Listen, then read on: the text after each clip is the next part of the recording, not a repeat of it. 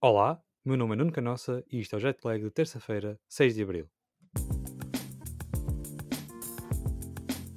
Mais 7 jogos numa madrugada da NBA, com 6 dos mesmos a iniciarem-se à mesma hora. E depois de um duelo de Los Angeles apontante na noite anterior, a Batalha de Nova York não desiludiu, ainda que o resultado tenha sido o mesmo do que na última disputa, uma vitória sofrida dos Nets por 114-112.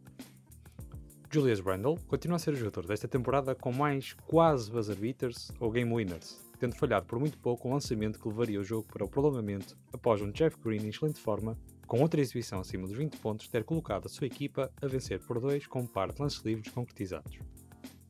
Neste jogo, o destaque vai mesmo para Kyrie Irving com 40 pontos e 7 assistências e uma série de highlights ao nível do Uncle Drew nos anúncios da Pepsi,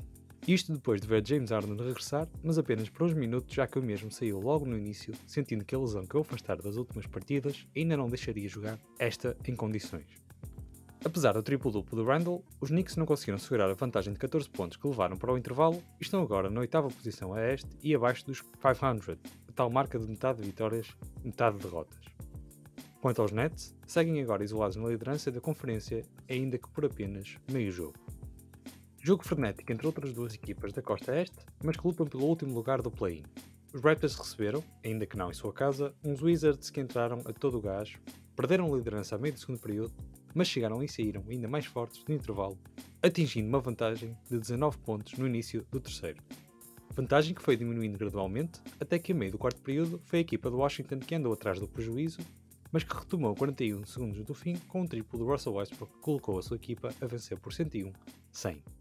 Uma vantagem que podia ter sido dilatada a 8 segundos do fim, com o brasileiro Raul Neto a falhar um lançamento na passada contestado e que resultou num buzzer beater, este sim que caiu e em grande estilo, de Gary Trent Jr., que agarrou o ressalto, correu o campo inteiro e lançou de 3, ainda que só precisasse de 2, e que arrancou a dentes uma vitória por 103-101 sobre a equipa que os persegue na classificação. Sim, Russ fez mais um triplo-duplo e voltou a carregar a equipa às costas sem Bradley Beal. Os Raptors sem Lowry, com uma importante vitória que os coloca apenas um jogo do Chicago Bulls, ocupantes do último lugar do play. Quanto aos Wizards, deixaram 13º posto sendo ultrapassados pelos Cleveland Cavaliers.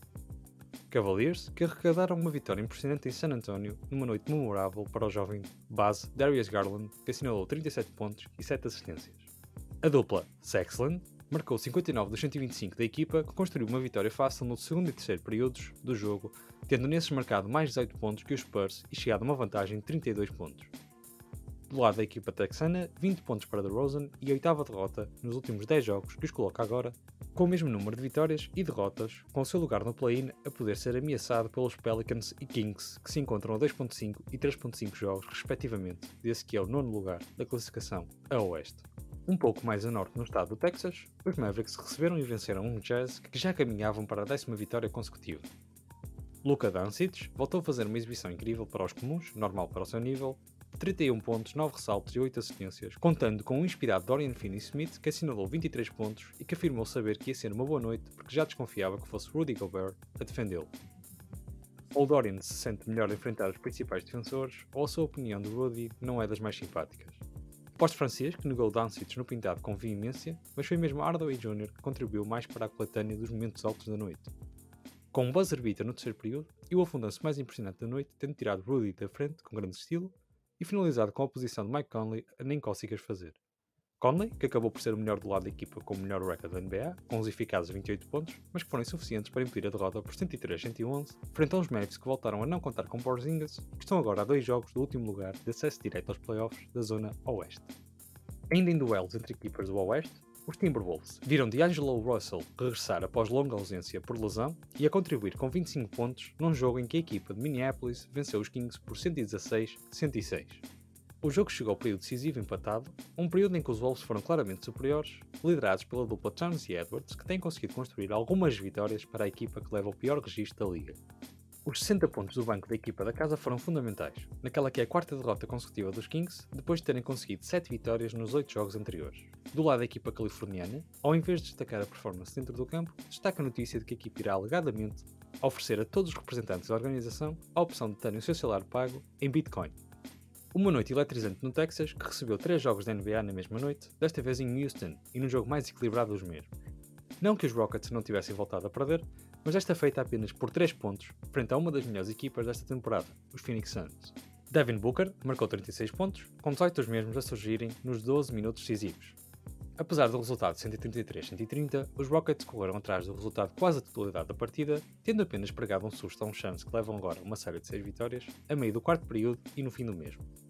Bridges e Aiton com 20 e 27 pontos, mas para além de Booker, o destaque vai mesmo para Chris Paul, que com 19 pontos e 11 assistências, se tornou o quinto jogador da história da NBA com 500 jogos com 10 ou mais assistências, juntando-se assim a John Stockton, Magic Johnson, Jason Kidd e Steve Nash, uma lista de point guards de verdadeira elite. Por último, um jogo pouco interessante para o fã comum, entre Detroit Pistons e Oklahoma City Thunder, mas o mais aliciante para nós já que foi a nossa aposta da noite. Tendo eu e o Filipe apostado em Detroit, conseguimos uma impressionante vitória já que os Pistons foram ao OKC dar uma tarefa no Thunder por 132-108. O único destaque que vale a pena mencionar deste jogo é o afundanço espetacular de Amidou Diallo no regresso ao pavilhão da sua antiga equipa, isto para além de que o Tiago já leva 5 derrotas consecutivas depois de vencer as 5 primeiras apostas.